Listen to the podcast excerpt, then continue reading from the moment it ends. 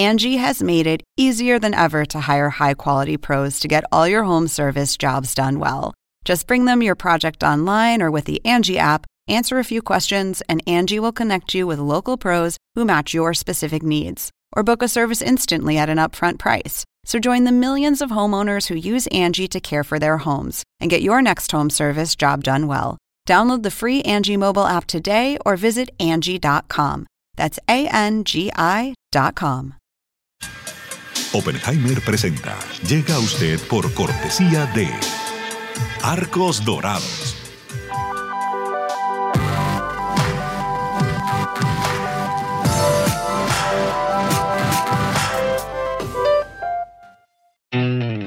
UAD es más que una universidad. Es vivir una experiencia única de aprendizaje. Es tu tiempo de vivir. UAD Experience.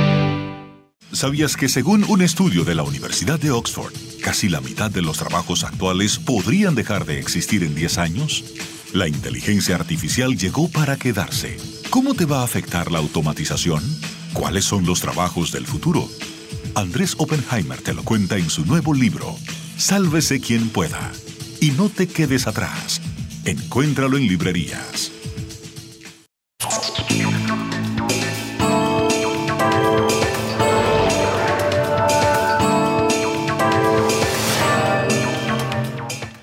Hola, soy Andrés Oppenheimer. Se calienta el ambiente político en Estados Unidos. El anuncio del expresidente Donald Trump de que se va a postular para la candidatura del Partido Republicano en las elecciones presidenciales del 2024 hizo disparar la contienda electoral muchísimo antes de lo acostumbrado.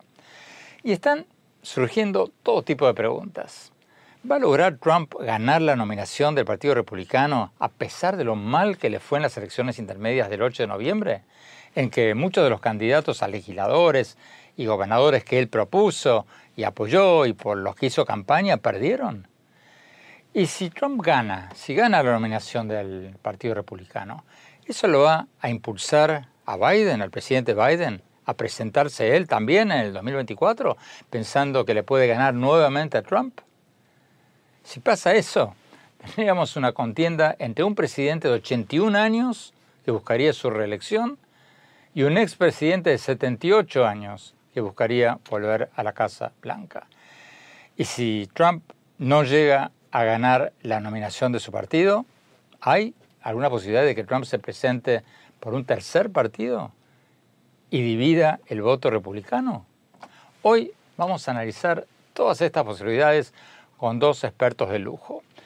Vamos a empezar con Charles Lane, miembro de la Junta Editorial y columnista del diario The Washington Post, que sigue todo esto muy pero muy de cerca. Y después vamos a tener con nosotros a uno de los intelectuales públicos que más están dando que hablar en Estados Unidos. Es Scott Walloway, profesor estrella de la Universidad de Nueva York, cuyo libro titulado El Drift, a la deriva, podría traducirse, ya está en la lista de bestsellers del New York Times. Galloway no es un nombre muy conocido en América Latina, pero en Estados Unidos es uno de los intelectuales más seguidos, especialmente por los jóvenes. Es profesor de negocios y experto en marketing de la Universidad de Nueva York. Tiene más de 510.000 seguidores en Twitter y ha escrito varios bestsellers y es conocido por sus predicciones económicas, políticas y del mundo de los negocios. Vamos a preguntarle cómo ve él las elecciones presidenciales del 2024. Y más tarde en el programa, en nuestro segmento El Innovador de la Semana, vamos a hablar con Guillermo Pepe, el cofundador de Mamotest, una plataforma de Internet que facilita mamografías de bajo costo y ha sido seleccionado por las Naciones Unidas como una de las cuatro empresas incipientes a nivel mundial con posibilidades de impactar positivamente el sistema de salud en países de desarrollo.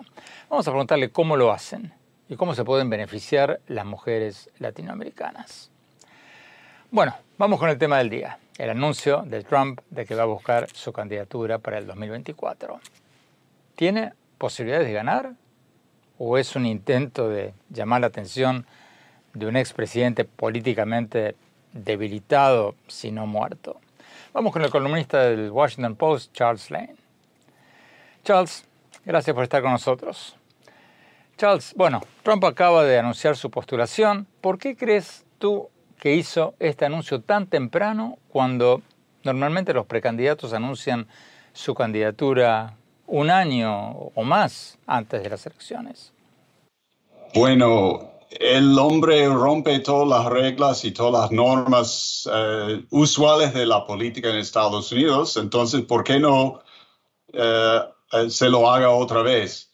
Pero yo creo que, en efecto, él se enojó mucho por la, la decepción que experimentó, el, desempeño decepcionante que experimentó el partido en, el último, en las últimos elecciones y mucha gente le está criticando. Y él tiene un dicho, Andrés. Él siempre dice, cuando alguien te golpea, tú tienes que golpearle de vuelta, pero 100 veces más fuerte. Yo creo que en ese sentido, eso es lo que él está haciendo ya mismo.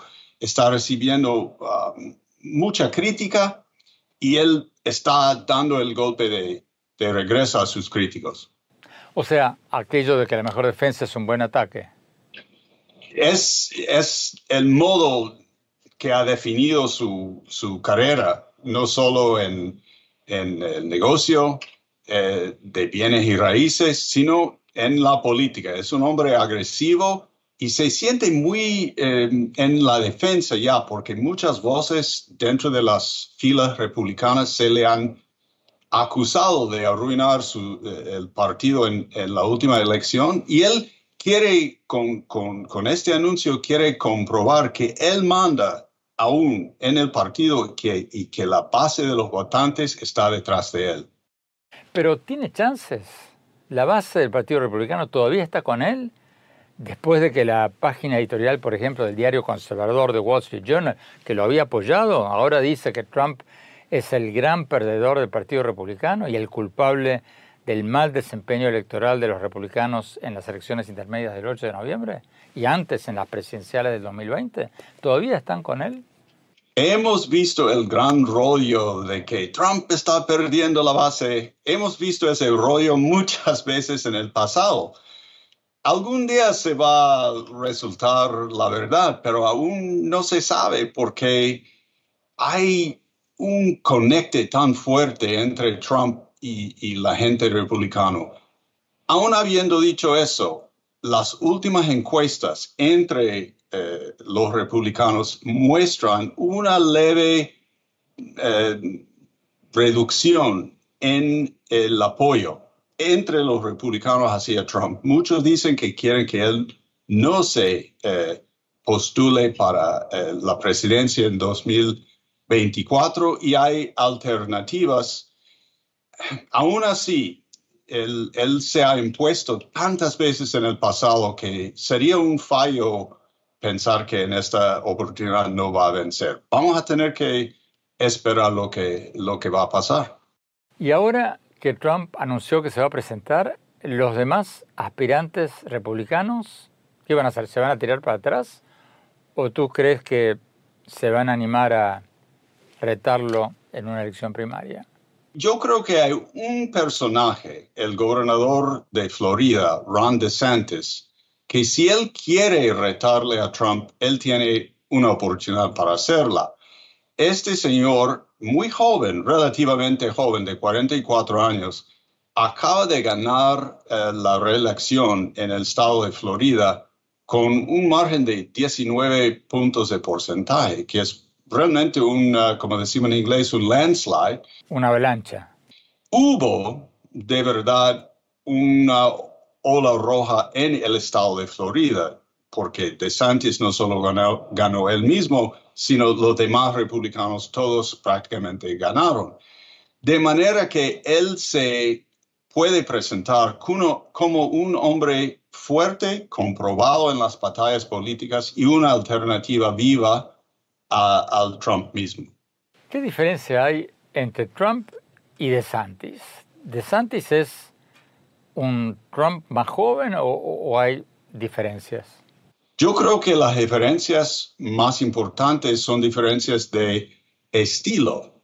Y eso no es nada, porque el estilo de Trump es descabellado prácticamente, o es un estilo flagrante. En cambio, DeSantis es, aunque su ideología fuese similar a la de Trump, su desempeño, su comportamiento es más convencional. Se puede presentar más como un político normal ante los votantes y sobre todo ante lo que queda del establishment del Partido Republicano. Y yo creo que aún el partido ha tenido resultados relativamente pobres en esta elección, por razones eh, técnicas eh, en, en, cuanto a la siguiente elección en 2024, sus posibilidades son aún buenas si tienen un candidato a, su, a la cabeza de su campaña que mm, puede ofrecerle una cara más convencional a los votantes. O sea, los, los en el medio, los independientes, pueden darle un chance a DeSantis más probablemente que a, que a Trump. Pero Charles, ¿tú, ¿tú crees que DeSantis se va a animar? Porque si DeSantis lo ataca a Trump, corre el riesgo de perder el ala derecha de su partido. Ahora estamos, Andrés, entrando no en un análisis político, sino en un análisis casi psicológico de esta gente, porque es un, una prueba del, como, como bien decís, una prueba del ánimo personal de, de Santis. Y ahora, el hombre es, como decíamos, muy joven aún, tiene 44 años, puede esperar otro cuatro y aún no, no va a tener en, en aquel, eh, eh, perdón, él no tendría más que 48 años en dos, 2028. O sea que el hombre tiene tiempo. Si quiere apresurarse, si, si, quiere, si quiere apurarse, perdón, habrán gente detrás de él empujándolo, eh, alentándolo. Pero si él aún teme que él puede eh, perder ante Trump, va, va a ser más renuente, sí. Charles, quédate con nosotros. Tenemos que ir a un corte. Cuando volvamos, vamos a preguntarte si crees que el presidente Biden se va a postular en 2024 para su reelección. Y al final del programa, mi opinión sobre si la intención de Trump de presentarse para el 2024 es un globo de ensayo o el inicio de una candidatura que podría ser imparable. No se vayan, ya volvemos.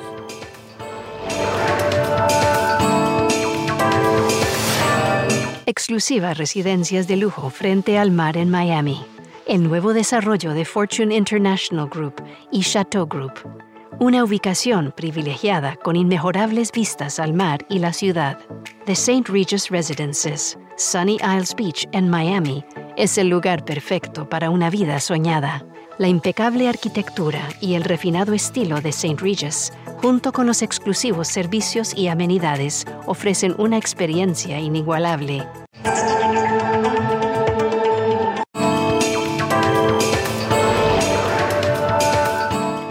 Gracias por seguir con nosotros. Estamos analizando el anuncio del expresidente Trump que se va a postular para las elecciones del 2024. ¿Es un globo de ensayo? ¿Una maniobra desesperada de un político debilitado por su derrota o la derrota de muchos de sus candidatos en las elecciones intermedias del 8 de noviembre? ¿O es el inicio de una candidatura que va a ser imparable? Sigamos con el columnista del diario The Washington Post, Charles Lane. ¿Tú crees que si Trump es el candidato republicano, Biden va a presentarse para la reelección? Yo creo que sea quien sea el candidato republicano, ahora Biden, después de la eh, del éxito relativo de la última elección quiere uh, postularse como candidato nuevamente. Este, es irónico, Andrés, porque como vos bien sabés, las encuestas muestran que las mayorías, tanto de los demócratas como de los republicanos, quieren otros candidatos, eh, en especial candidatos un poco más jóvenes. Pero Biden tiene, eh, él cree que él tiene el viento a su espalda en este momento, se siente muy bien, se siente como ha sido eh, respaldado en su análisis y en su uh, política por este resultado y el hombre está con confianza. Y si se presenta Biden, ¿tú crees que van a haber otros aspirantes demócratas que van a disputarle la nominación? ¿O nadie se va a animar a ir contra un presidente? Yo creo que no, más bien no. Yo, yo estoy muy seguro que ya van a estar gente que le están intentando aconsejar no postularse. Pero una vez que él se postule, los demás van a retroceder, porque eso no, no les ha dado buenos resultados a los demócratas en el pasado. Han sido eh, candidatos que han retado a los eh, actuales presidentes. Por ejemplo, Jimmy Carter tenía Ted Kennedy y, eh, y eso, la división entre, entre el partido siempre les da malos resultados. A propósito, quisiera decirte que la ventaja más grande que, que se les ha dado a los demócratas la última elección es la unidad ellos salen relativamente unidas como partido de esta elección. En cambio, es los republicanos que se están peleando y tienen las divisiones que acabamos de describir. Charles, ¿y cómo ves los próximos dos años del gobierno del presidente Biden? Algunos legisladores republicanos ya han anunciado que quieren iniciar investigaciones contra Biden, contra el hijo de Biden, Hunter Biden. ¿Van a poder paralizar el gobierno de Biden en los próximos dos años? Yo creo que los republicanos tienen que ser muy cautelosos en ese sentido. Si habían, si hubieran salido con una gran mayoría y mucho, y mucho respaldo popular de estas elecciones, habría sido más fácil montar una estrategia tan agresiva de investigaciones y todo. Pero con una mayoría en, el, en la Cámara de Representantes tan chica, sería más arriesgado eh, perseguir semejante curso. En cambio, de parte de Biden, él tiene la ventaja de controlar nuevamente el Senado, el cual quiere decir que puede nominar jueces y, y tenerlos aprobados, el cual es muy importante para los demócratas. En lo demás, yo diría que habrá una especie de empate perpetuo para los dos años próximos porque ningún partido controla todo el gobierno y eso siempre en el pasado eh, nos ha llevado a, una especie de empate con, digamos, eh, momentos pequeños de, legislación bipartidaria. Además, Biden tiene la oportunidad de continuar eh, su ah, política exterior sin mayores dificultades y eso quiere decir que puede seguir el enfoque hacia la guerra en Europa, en la Ucrania, y eh, seguir la política hacia China. Él llegó inesperadamente a su cumbre con el presidente Xi de China, un hombre relativamente fuerte, y a él probablemente le ha gustado mucho. Charles Lane, muchísimas gracias. Tenemos que ir a un corte. Cuando volvamos, vamos a analizar el anuncio de Trump con Scott Galloway, el profesor estrella de la Universidad de Nueva York, cuyo libro está en la lista de bestsellers del New York Times. Y después, mi reflexión sobre por qué se está postulando Trump y qué posibilidades tiene de ganar. No se vayan, ya volvemos.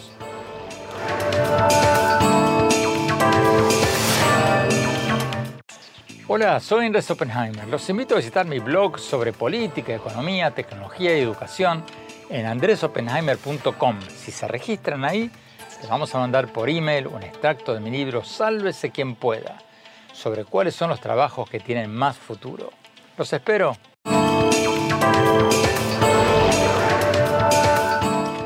Gracias por seguir con nosotros. Estamos analizando el anuncio del expresidente Trump de que se va a postular para las elecciones del 2024.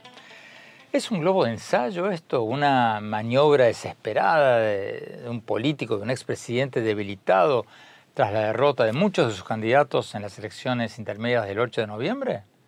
¿O es, por el contrario, el inicio de una candidatura que va a resultar ser imparable? Tenemos con nosotros a Scott Galloway, uno de los intelectuales públicos más conocidos de Estados Unidos. Galloway es profesor estrella de la Universidad de Nueva York y su libro, titulado A la deriva, está en la lista de bestsellers del New York Times. Vamos con él. Profesor Galloway, gracias por estar con nosotros. Profesor, el título de su nuevo libro, que se puede traducir como A la deriva, sugiere que Estados Unidos ha perdido su camino, su, su dirección, su rumbo. ¿Cambió algo esto, esto que está en su libro, desde las elecciones del 8 de noviembre, en que perdieron la mayoría de los candidatos apoyados por Trump que habían adoptado, se habían hecho eco de su falsa narrativa de que supuestamente había habido un fraude electoral en 2020? ¿Cambió algo? Ah, ah, Qué bueno estar contigo, Andrés. Sí, creo que han cambiado las cosas. Creo que ha habido un cambio material, no solo en Estados Unidos, sino también en América Latina. En la democracia más grande de América Latina, Brasil, parece que se está produciendo una transferencia pacífica de poder y que las instituciones se mantienen fuertes. Y en Estados Unidos, casi todos los funcionarios que se postularon para juntas electorales que negaban las elecciones o que básicamente habían dicho que no habrían certificado la elección de Joe Biden, perdieron su elección. Lo acabamos de ver en Arizona con el anuncio de que Katie Hobbs derrotó a Carrie Lake para gobernadora de Arizona. La señora Lake se había postulado básicamente negando el resultado electoral de 2020, en lo que es un estado bastante conservador. Entonces, la gente esperaba o pensaba que podría haber una oleada republicana, pero en cambio se produjo una oleada de gente que le dijo adiós al trumpismo. Esto fue un repudio directo a Trump y a su narrativa de negación de los resultados electorales. ¿Pero acaso no habíamos anunciado el fin de Trump muchas veces antes y no pasó? ¿Acaso muchos no lo dieron por muerto políticamente en la campaña electoral del 2016, cuando salió a la luz el video de Access Hollywood, donde Trump se jactaba de que una estrella como él podía tocar a las mujeres en sus partes íntimas sin ningún problema? Y todos pensamos que ninguna mujer nunca más votaría por él y que se había acabado su carrera política y, no pasó. Y, no pasó lo mismo después del 6 de enero del año pasado, cuando después del ataque al Capitolio por sus partidarios, en que hubo varios muertos, muchos dijeron que Trump estaba acabado y no fue así. ¿Acaso esto que vemos hoy no ha pasado muchas veces ya? Sí, si él fuera un personaje de una película, sería Jason de Viernes 13. Parece que no puedes matarlo. Parece tener nueve vidas. La diferencia aquí, sin embargo, es que parece que muchos republicanos, muchos republicanos que han estado muy a favor de Trump en los medios, incluida News Corp, están retrocediendo, se están distanciando de él. Además, parece que por primera vez hay una alternativa viable y es alguien que está adoptando las políticas de Trump, pero sin causar tanto divisionismo y eso está pasando por primera vez. Si miras las casas de apuestas, otro republicano es ahora el favorito para obtener la nominación republicana. Y ese es el gobernador de Florida, DeSantis. Entonces, se siente diferente esta vez, aunque no sea la primera vez que se sienta diferente. Usted a menudo se ha descrito como un pesimista. De hecho, la portada de su nuevo libro muestra la Estatua de la Libertad hundiéndose en el océano, lo que no es un símbolo de mucha esperanza. ¿Usted cree que Estados Unidos va a seguir siendo la superpotencia mundial que ha sido? ¿O, esos días son cosas del pasado? Bueno, todo llega a su fin en todas partes y ninguna sociedad ha durado más de un par de siglos. Pero creo que a corto y probablemente a mediano plazo, Estados Unidos seguirá siendo la superpotencia predominante. ¿Hay algún lugar donde preferirías vivir en este momento, económica o geopolíticamente hablando? ¿Quién es más fuerte que Estados Unidos en este momento relativamente con relación a sus competidores? ¿China?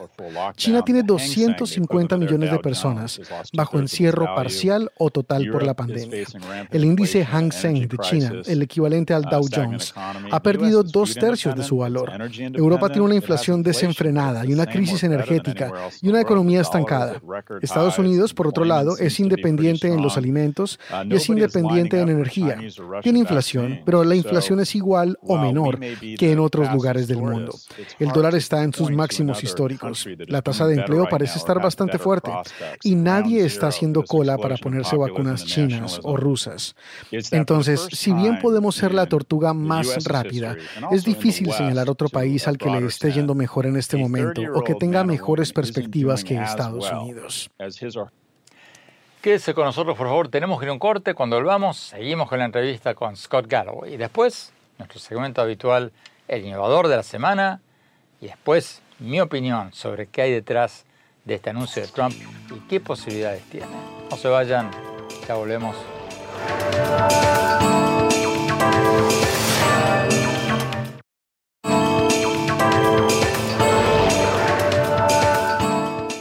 Gracias por seguir con nosotros. Estamos analizando el anuncio del expresidente Trump de que se va a postular para las elecciones del 2024.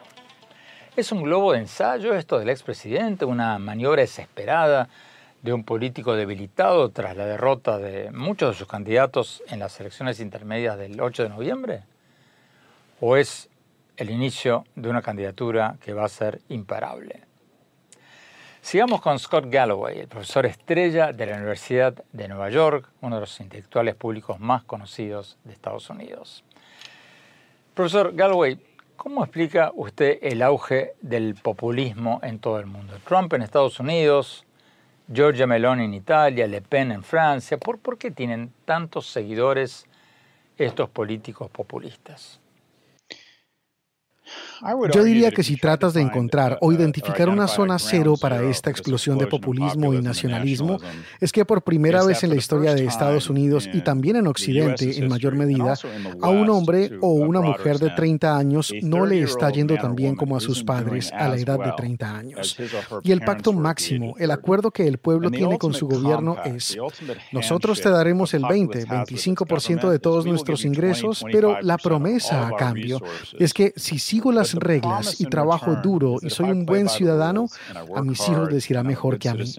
Esa es la base. Ese es el acuerdo básico más fundamental. Y por primera vez en Occidente parece que tenemos una tendencia sostenida en la que a los jóvenes no les va tan bien como a sus padres. En 1945, si nacías en Estados Unidos, tenías 93% de posibilidades de que te fuera mejor económicamente que a tus padres. Hoy en día esa posibilidad es del 49%. Entonces, las personas que se postulan para un cargo aprovechan este nacionalismo y esta ira y empiezan a demonizar a los inmigrantes, quieren culpar a otros grupos minoritarios. Y así tienes el surgimiento del nacionalismo. Ten en cuenta que el ascenso de Hitler fue principalmente por la economía. Se trataba de un discurso económico en la Alemania de los años 20. Cuando la economía alemana iba bien, lo metieron en la cárcel. La economía empeoró y lo eligieron canciller. Pero hoy en día, aunque no tengamos un auge económico en el mundo, tampoco tenemos una, una depresión económica. Yo creo que todo esto se reduce a una característica, y es que tenemos una prosperidad increíble, pero no tenemos mucho progreso. No hemos compartido esa prosperidad con la clase media y la gente más joven ha visto disminuir drásticamente su riqueza como porcentaje del Producto Bruto. Alguien mayor de 70 años es un 72% más rico en promedio que hace 40 años. Alguien menor de 40 años es un 22% menos rico que hace 40 años. Profesor Galloway, muchísimas gracias. Tenemos que un corte. Cuando volvamos, vamos a nuestro segmento habitual, el innovador de la semana. Y después, mi opinión sobre qué hay detrás del anuncio de Trump y qué posibilidades tiene de ganar. No se vayan, ya volvemos.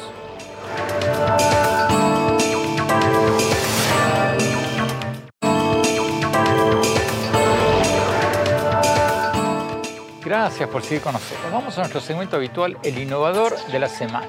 Hoy vamos a entrevistar a Guillermo Pepe, el cofundador de Mamotest, una plataforma de Internet que facilita las mamografías de bajo costo y ha sido seleccionada por las Naciones Unidas como una de las cuatro empresas incipientes o startups a nivel mundial con posibilidades de impactar positivamente el sistema de salud en países en desarrollo. Vamos a preguntarle a Guillermo cómo lo hacen y cómo se pueden beneficiar las mujeres en toda América Latina. Vamos a la entrevista. El innovador de la semana es presentado por falabella.com, un nuevo punto de partida.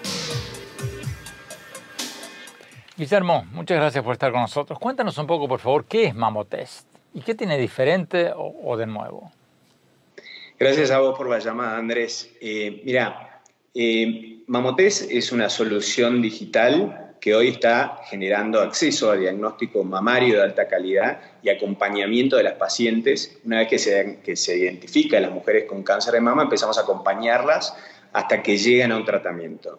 Hoy en América Latina el 60-70% de las mujeres no tiene un acceso a una mamografía de calidad y por supuesto al diagnóstico médico de alta calidad y mucho menos el soporte. Una vez que la mujer en general es diagnosticada en América Latina se pierde en un sistema de salud que está roto, ¿no? que está fragmentado, que no se comunica entre sí, que no comparte datos.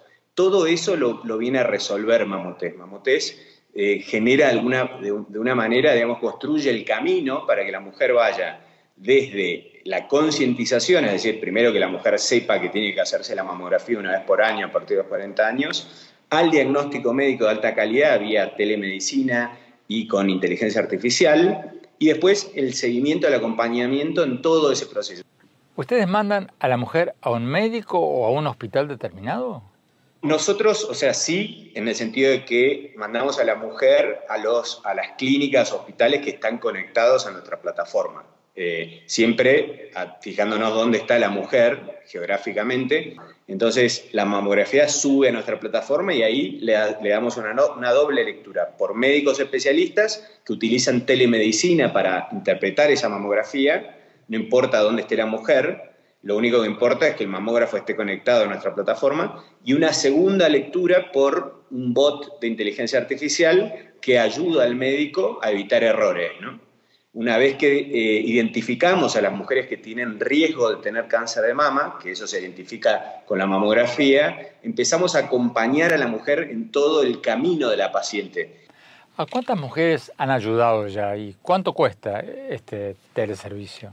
Mira, nosotros hemos llegado en América Latina a 600.000 mujeres ya con diagnóstico mamario de alta calidad y eh, con seguimiento de las pacientes durante todo ese, ese camino de la paciente eh, y hemos logrado disminuir el costo de diagnóstico a 20 eh, dólares, cuando en general en, un hospital privado de América Latina, en promedio, una mujer está pagando entre 100 y 150 dólares para hacerse esa mamografía y por supuesto no tiene directamente el soporte que le damos después nosotros.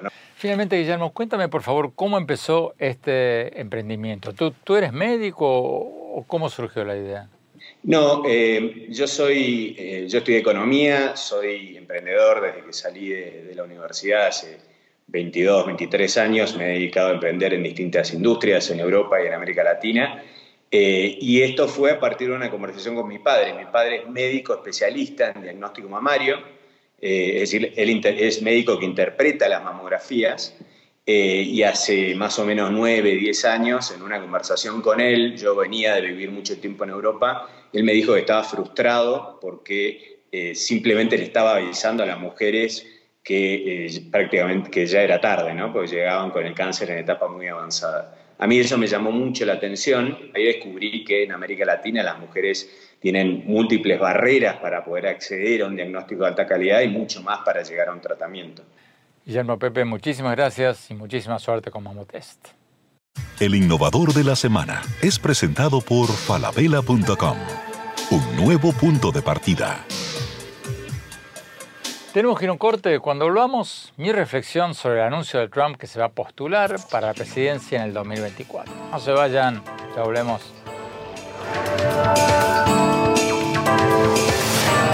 En falabella.com la calidad la dejamos en manos de expertos. Creo que hemos encontrado el santo grial 3.0.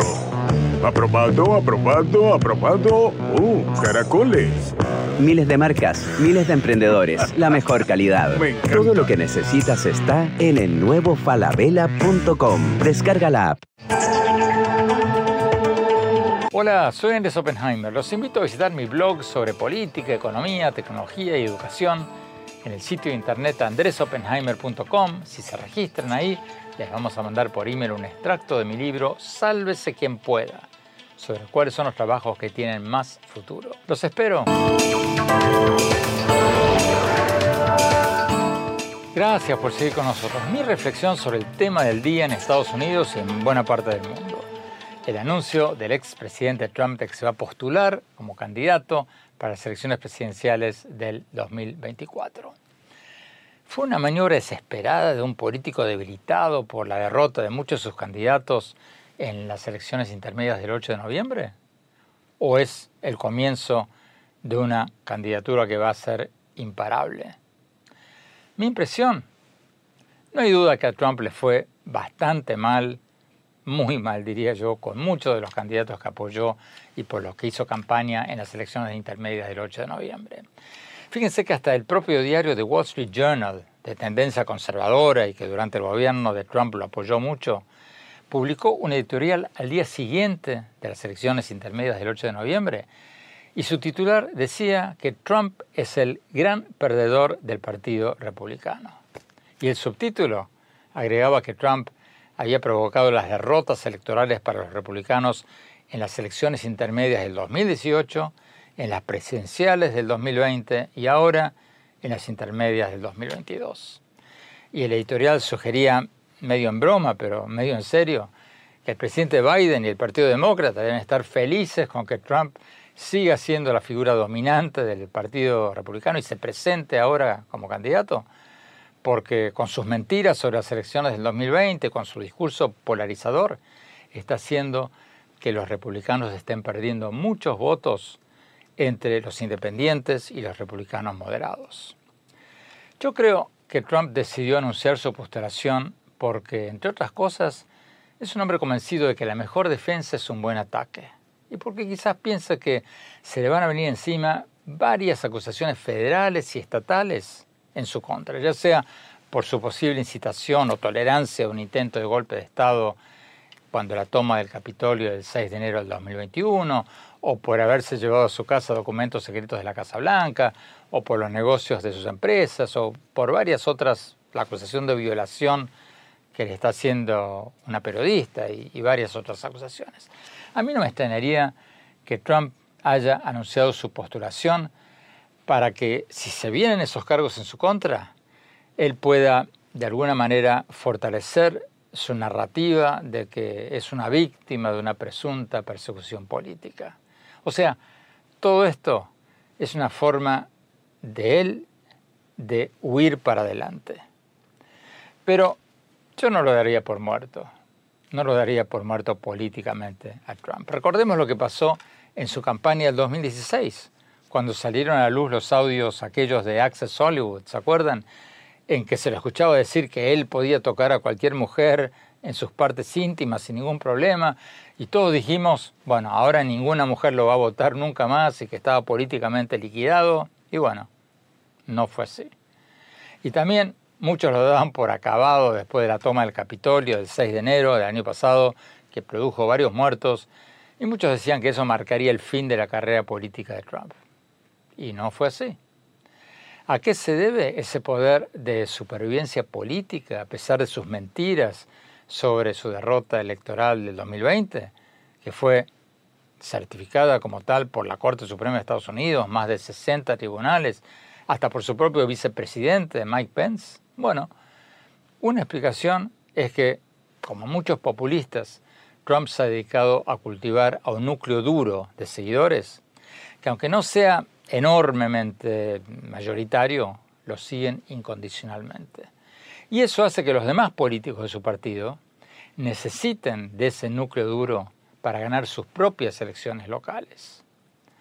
De manera que, para usar una metáfora boxística, Trump políticamente está en la lona, pero no se puede descartar que se levante de nuevo. Los populistas viven del show y mientras estén en el centro del escenario, ganen o pierdan, ahí van a seguir. Bueno, se nos acabó el tiempo. Los invito a seguirme en mi blog sobre política, economía, tecnología, educación, en el sitio de internet andresopenheimer.com. Síguenme también en mi cuenta de Twitter, arroba Oppenheimer mi página de Facebook, Andrés Oppenheimer, y mi cuenta de Instagram, Andrés Oppenheimer Oficial. Gracias por habernos acompañado. Hasta la semana próxima.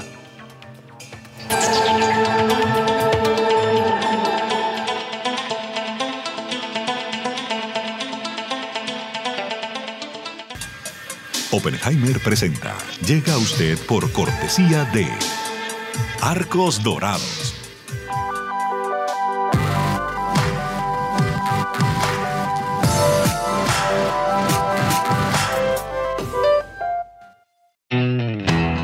es más que una universidad. Es vivir una experiencia única de aprendizaje. Es tu tiempo de vivir. WAD Experience. ¿Sabías que según un estudio de la Universidad de Oxford, casi la mitad de los trabajos actuales podrían dejar de existir en 10 años? La inteligencia artificial llegó para quedarse. ¿Cómo te va a afectar la automatización? ¿Cuáles son los trabajos del futuro? Andrés Oppenheimer te lo cuenta en su nuevo libro, Sálvese quien pueda. Y no te quedes atrás. Encuéntralo en librerías.